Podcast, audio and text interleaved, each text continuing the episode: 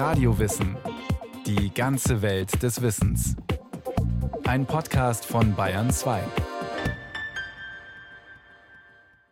Hier ist Radio Wissen. Was früher Zappel-Philipp hieß, wird heute oft als ADHS diagnostiziert.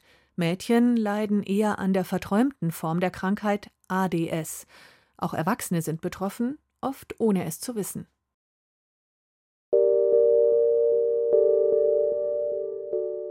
Toni ist volljährig.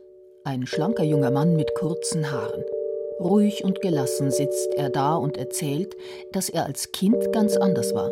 Aufgedreht, ruhelos und laut. Das nahm er zum ersten Mal wahr, als sein Vater ihm ein Video von einem Schulkonzert zeigte, bei dem er als Grundschüler dabei war. Ich habe da irgendwas gesungen oder so, ich weiß nicht, und war halt richtig hyperaktiv. Aber mir kam das in meiner eigenen Wahrnehmung so vor, als wäre ich ganz normal, halt ganz drauf wie die anderen Kinder, mit denen ich halt war. Hab mir dann aber das Video angeschaut und habe dann wirklich gemerkt, das ist schon krass. Die ganze Zeit irgendwas geschrien habe oder so. Und in dem Moment, wo ich das gemacht habe, habe ich das gar nicht wahrgenommen. Seine Grundschullehrerin informierte damals die Eltern, dass er im Unterricht kaum zu bändigen sei. Er würde im Klassenzimmer umherlaufen, dauernd Witze machen und sei beim Lernen leicht ablenkbar. Dann habe ich halt eine Testung gemacht, auf Rat der Lehrer auch. Und dann hat sich halt herausgestellt, dass ich ADHS habe. Weit verbreitet. Die Aufmerksamkeitsstörung ADHS. ADHS ist die häufigste psychiatrische Erkrankung bei Kindern und Jugendlichen. Die Weltgesundheitsorganisation WHO erklärt, dass alle Gesellschaften im gleichen Maße betroffen sind. Weltweit haben gut fünf Prozent der Kinder und Jugendlichen eine Aufmerksamkeitsstörung, also im Schnitt ein bis zwei Kinder pro Schulklasse. ADHS steht für Aufmerksamkeitshyperaktivitätsstörung. Sie liegt vor, wenn ein Kind unter drei Dingen leidet. Es ist hyperaktiv, unkonzentriert und impulsiv. Diese Eigenschaften müssen sich für eine ADHS-Diagnose in mehreren Bereichen negativ auswirken in der Schule, zu Hause und bei Freizeitaktivitäten. Diese Symptome beschreibt sowohl die WHO als auch die in Deutschland geltende Leitlinie ADHS, sagt der Leiter einer Münchner ADHS-Praxis, Thilo Palox. Diese konzertierten Leitlinien bedeutet, dass verschiedene Berufsverbände sich zusammengetan haben und versucht haben, festzulegen, was denn bei ADHS und den Komorbiditäten, was bedeutet Begleitphänomene oder Begleiterkrankungen, alles gemacht werden muss und wie man das behandelt. Es gibt also klare Diagnose- und Behandlungsmöglichkeiten. Häufige Begleiterkrankungen sind eine Leserechtschreibstörung oder große Schwierigkeiten in Mathematik, also Dyskalkulie. Auch Depressionen treten bei Jugendlichen mit ADHS etwa fünfmal so häufig auf wie bei Jugendlichen ohne ADHS. Außerdem kommen Angst, Zwangs- und Schlafstörungen öfter vor als sonst. Und jedes dritte autistische Kind hat außerdem noch ADHS. ADHS ist seit den 90er Jahren eine gesicherte Diagnose. Eine Modediagnose ist es generell nicht. Von Modediagnose sprechen Kritiker, die denken, dass bei zu vielen Kindern ADHS festgestellt werde. Oder auch die Variante ohne Hyperaktivität, also ohne das H, die sich ADS nennt. Sie trifft auf verträumte Kinder zu, besonders oft auf Mädchen. Sie sind zwar nicht zappelig, aber genauso unkonzentriert wie Kinder mit ADHS. Da kann man eigentlich nur Krankenkassenstatistiken befragen, dass sozusagen die Diagnosestellung nicht zugenommen hat, sondern eigentlich denen der Prävalenz in der Bevölkerung entspricht. Also man sagt, dass vier bis sieben Prozent, je nach Studie und Umgebung, der eurasischen Bevölkerung eine genetische Form von ADHS oder ADS haben. Erbanlagen führen zu ADHS und ADS. Genetisch ist die Krankheit, weil ADHS und ADS vererbt werden. Zwillingsstudien zeigen, dass oft beide Kinder betroffen sind. Außerdem bekommt ein Kind diese Diagnose, stellt sich meist auch heraus, dass zumindest ein Elternteil daran leidet. Manchmal ohne es zu wissen. Vater oder Mutter hat sich während der eigenen Schulzeit irgendwie durchgekämpft, um dann festzustellen, dass die Diagnose fürs Kind auch für sie selbst zutrifft. So die Erfahrung der Hamburger Neuropädiaterin Kirsten Stollhoff, die auch Vorsitzende der Ärztlichen Arbeitsgemeinschaft ADHS ist. Wir haben ja lange gehofft auf irgendwelche genetischen Marker, die man aber leider auch nicht gefunden hat, wohl auch nicht so schnell finden wird, weil es eben nicht ein Gen ist, sondern man geht heute zunehmend davon aus, dass das polygenetisch ist. Die aktuelle Forschung trägt die verschiedenen Gene zusammen, die bei Aufmerksamkeitsstörungen beteiligt sind. Außerdem scheinen sich Umwelteinflüsse und Krankheiten der schwangeren Mutter auf den Fötus auszuwirken. Das kann eine Infektion sein, das kann chronische Autoimmunerkrankungen der Mutter sein. Also das wäre jetzt Diabetes, das wären spezielle Darmerkrankungen, Rheuma und so weiter. Auch starkes Übergewicht der Mutter, Adipositas, verursacht Entzündungen, die sich negativ auf die Hirnentwicklung des Babys auswirken und zu einer Aufmerksamkeitsstörung führen können. Welche Medikamente es bei ADHS und ADS gibt. Der erste Schritt ist eine gesicherte Diagnose. Dafür füllen Lehrkräfte und Eltern Fragebögen aus, um das Verhalten des Kindes genau zu erfassen. Berichte aus dem Kindergarten oder Schulzeugnisse fließen mit ein. Auch das Kind muss Fragen beantworten und durchläuft Intelligenz- und Konzentrationstests. Wird ADHS oder ADS diagnostiziert, kann ein Medikament verschrieben werden. Das bekannteste kam bereits im Jahr 1954 mit dem Produktnamen Ritalin auf den deutschen Markt. Ritalin enthält den Wirkstoff Methylphenidat. Es gibt auch andere Präparate mit diesem Wirkstoff, wie etwa Medikinet oder Concerta. Bei Toni hat sich Ritalin quasi sofort positiv auf die schulischen Leistungen ausgewirkt. Er schafft als Grundschüler den Übertritt aufs Gymnasium. Aber ihn ärgerte, dass er wegen der Tabletten so ruhig und langweilig wurde. Bei seinen Freunden wollte er weiterhin der aufgedrehte, witzige Typ sein. Außerdem war das Medikament bei ihm wohl zu hoch dosiert, weil er davon Herzrasen bekam. Ich habe auch meinen Eltern gesagt, dass ich das nicht mehr nehmen will und so. Ich mich damit nicht wohlfühle und die haben es dann auch eingesehen. Er war wieder der Alte, quirlig und originell, aber seine Noten rutschten ab. In der achten Klasse musste Toni das Gymnasium verlassen. Im Gehirn wirkt sich eine Aufmerksamkeitsstörung so aus, dass Informationen schlechter von einer Zelle zur anderen wandern können. Das liegt unter anderem daran, dass der Botenstoff Dopamin fehlt. Gibt man Betroffenen Methylphenidat, sorgt es dafür, dass mehr Dopamin zwischen den Nervenzellen vorhanden ist. Dann werden Informationen besser übertragen und verarbeitet. Seit 1971 ist Ritalin dem Betäubungsmittelgesetz unterstellt. Nur Ärzte, wie die Hamburger Neuropädiaterin Kirsten Stollhoff, dürfen es verschreiben. Sowohl was Diagnostik als auch was Therapie betrifft, halten wir uns sehr an die Leitlinien. In Deutschland ist es einfach so, dass das Medikament der ersten Wahl Methylphenidat ist. Das müssen wir auch als erstes einsetzen, weil die anderen Medikamente, wir dürfen die erst dann einsetzen, wenn Methylphenidat keine Wirkung gezeigt hat. Ein anderer Wirkstoff ist Atomexitin. Auch er sorgt dafür, dass ein Botenstoff im Gehirn, in diesem Fall Noradrenalin, in höherer Konzentration erhalten bleibt. Das verbessert Aufmerksamkeit und Gedächtnis. Außerdem kann das passende Medikament dazu beitragen, dass sich Heranwachsende in Schule und Ausbildung ruhiger verhalten, nicht aus dem Rahmen fallen und weniger Streit mit Freunden haben. Aber beide Medikamentengruppen, Methylphenidat und Atomexitin haben Nebenwirkungen. Jeder Zehnte hat dadurch sehr wenig Appetit oder leidet an Schlafstörungen, Kopfschmerzen, Übelkeit oder erhöhtem Blutdruck. Wer die Präparate nicht verträgt, ist auf andere Maßnahmen angewiesen. Therapien, Sport und Struktur als Leitplanken bei ADHS. Toni half eine Verhaltenstherapie, seinen Alltag einigermaßen zu bewältigen, also planvoll vorzugehen und Konflikte zu vermeiden.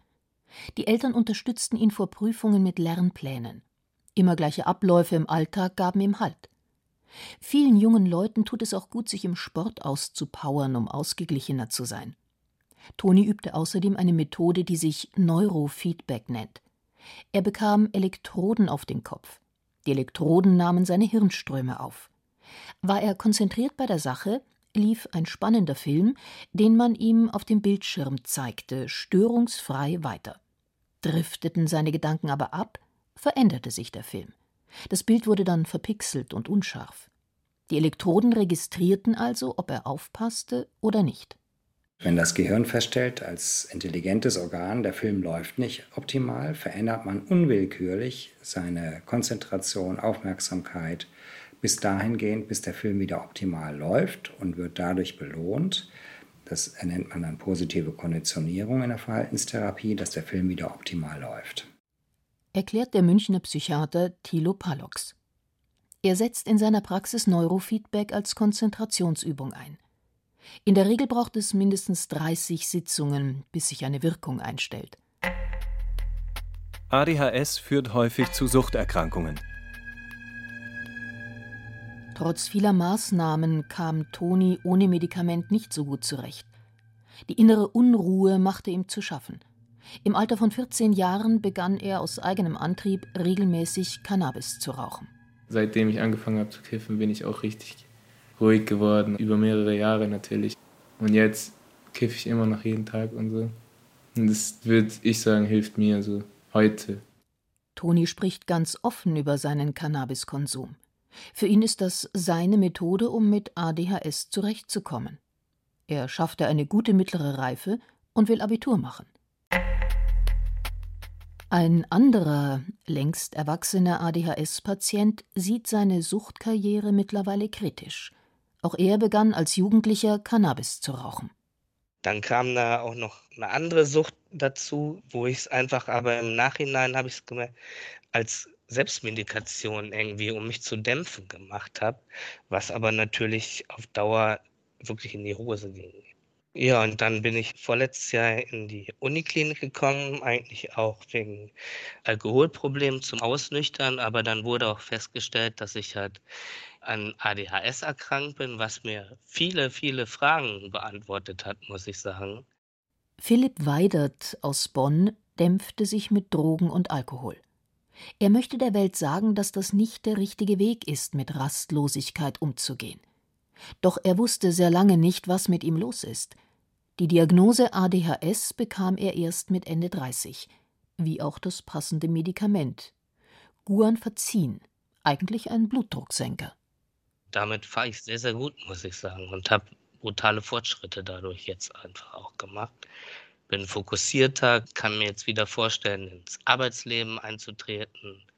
Meine Sucht ist dadurch wirklich auch sehr gedämmt. Also ich muss mich nicht mehr betäuben auf eine andere Art und Weise. ADHS und Sucht treten oft als Paar auf. Studien zeigen, dass bis zu 40 Prozent der Erwachsenen mit ADHS zu viel Alkohol trinken. Jeder Dritte nimmt auch andere Drogen. Die Leiterin der Bonner Poliklinik für Psychiatrie und Psychotherapie, Alexandra Philipsen, beobachtet seit Jahrzehnten, dass ältere Betroffene oft zu Suchtmitteln greifen. Wenn ich nachts nicht einschlafen kann, weil ich nicht abschalten kann oder ständig unruhig bin, ist das Risiko viel, viel größer, dass ich Alkohol konsumiere oder Cannabis. Außerdem nehmen manche ihr ADHS-Medikament ohne Absprache mit der behandelnden Ärztin in zu hoher Dosierung ein.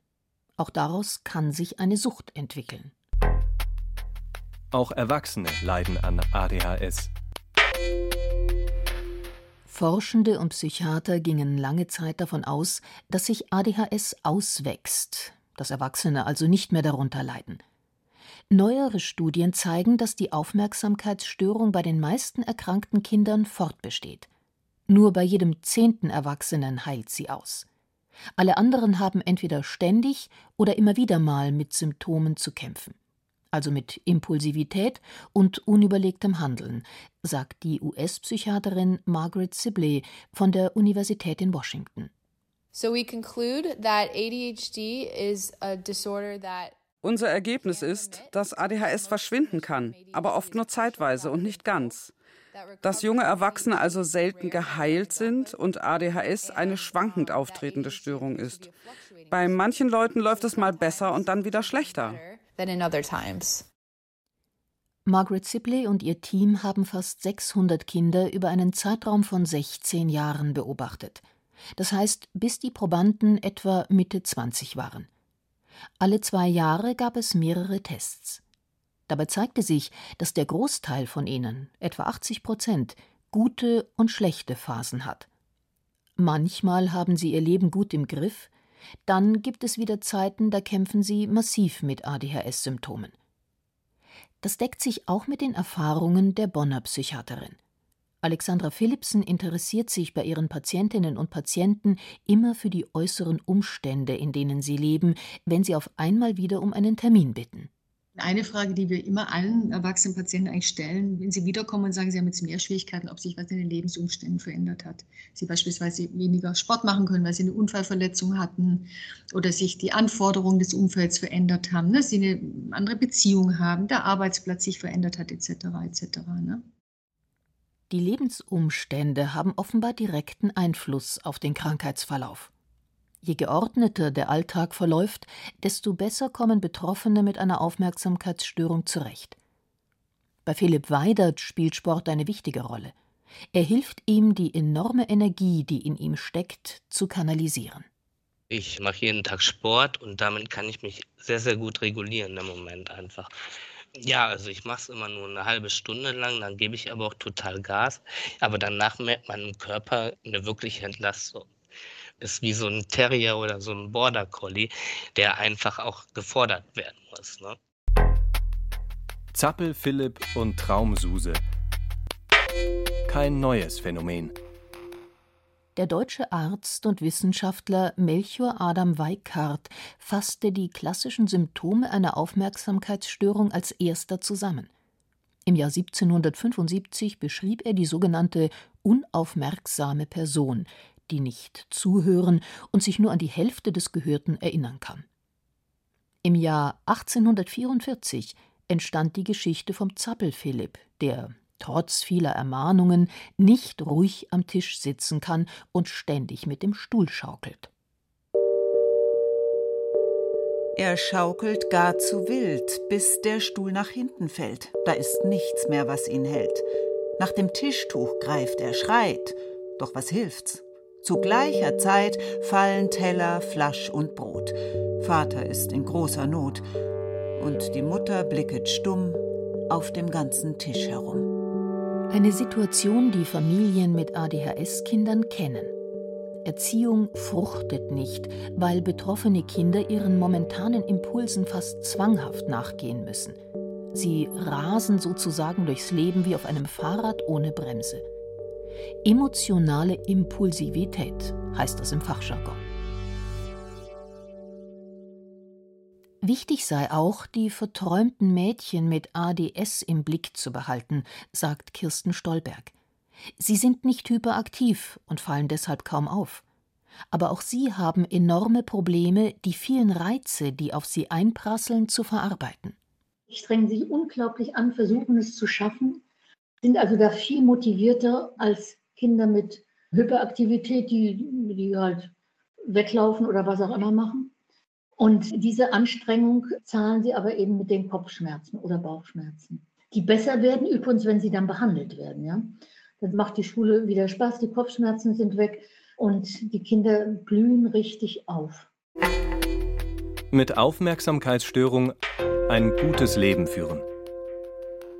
Nach der Diagnose ist es wichtig, dass alle Beteiligten an einem Strang ziehen. Kind, Eltern und Lehrkräfte. Alle sollten informiert sein, was eine Aufmerksamkeitsstörung ausmacht, welche medizinischen Erkenntnisse es gibt und welche Maßnahmen sinnvoll sind. Von Psychoedukation spricht man, wenn das Umfeld eingebunden ist. Wenn der Lehrer in der Schule weiß, das Kind hat ADS und ihm einen sogenannten Nachteilsausgleich gewährt, es unterstützt, dann ist schon sehr, sehr viel gewonnen. Denn wenn der Lehrer es nicht versteht, sich vielleicht provoziert auch noch durch das Kind fühlt und immer nur abstraft, dann ist das Kind ganz schnell in der Verweigerungshaltung. Dann kann die Schulzeit zur Tortur werden. Das haben sowohl Philipp Weidert als auch Toni erlebt. Nichts klappt so, wie sie es eigentlich von ihrem Intellekt her könnten, weil sie sprunghaft und gehetzt sind. Bei Philipp Weidert haben Sport, Struktur, eine feste Partnerschaft und das Medikament Guanfacin viel bewirkt. Nachdem ich eine Woche dieses Medikament bekommen habe, habe ich die Feuerprobe gemacht und ich war in James Bond. Der ging drei Stunden lang. Das war das erste Mal im Leben, dass ich konzentriert einen Film gucken konnte. Es ist so ein bisschen ein Wunder, weil ich fühle mich jetzt so, ja, wie man eigentlich funktionieren soll. Also ruhig, auch vom Kopf her und nicht mehr so wirr.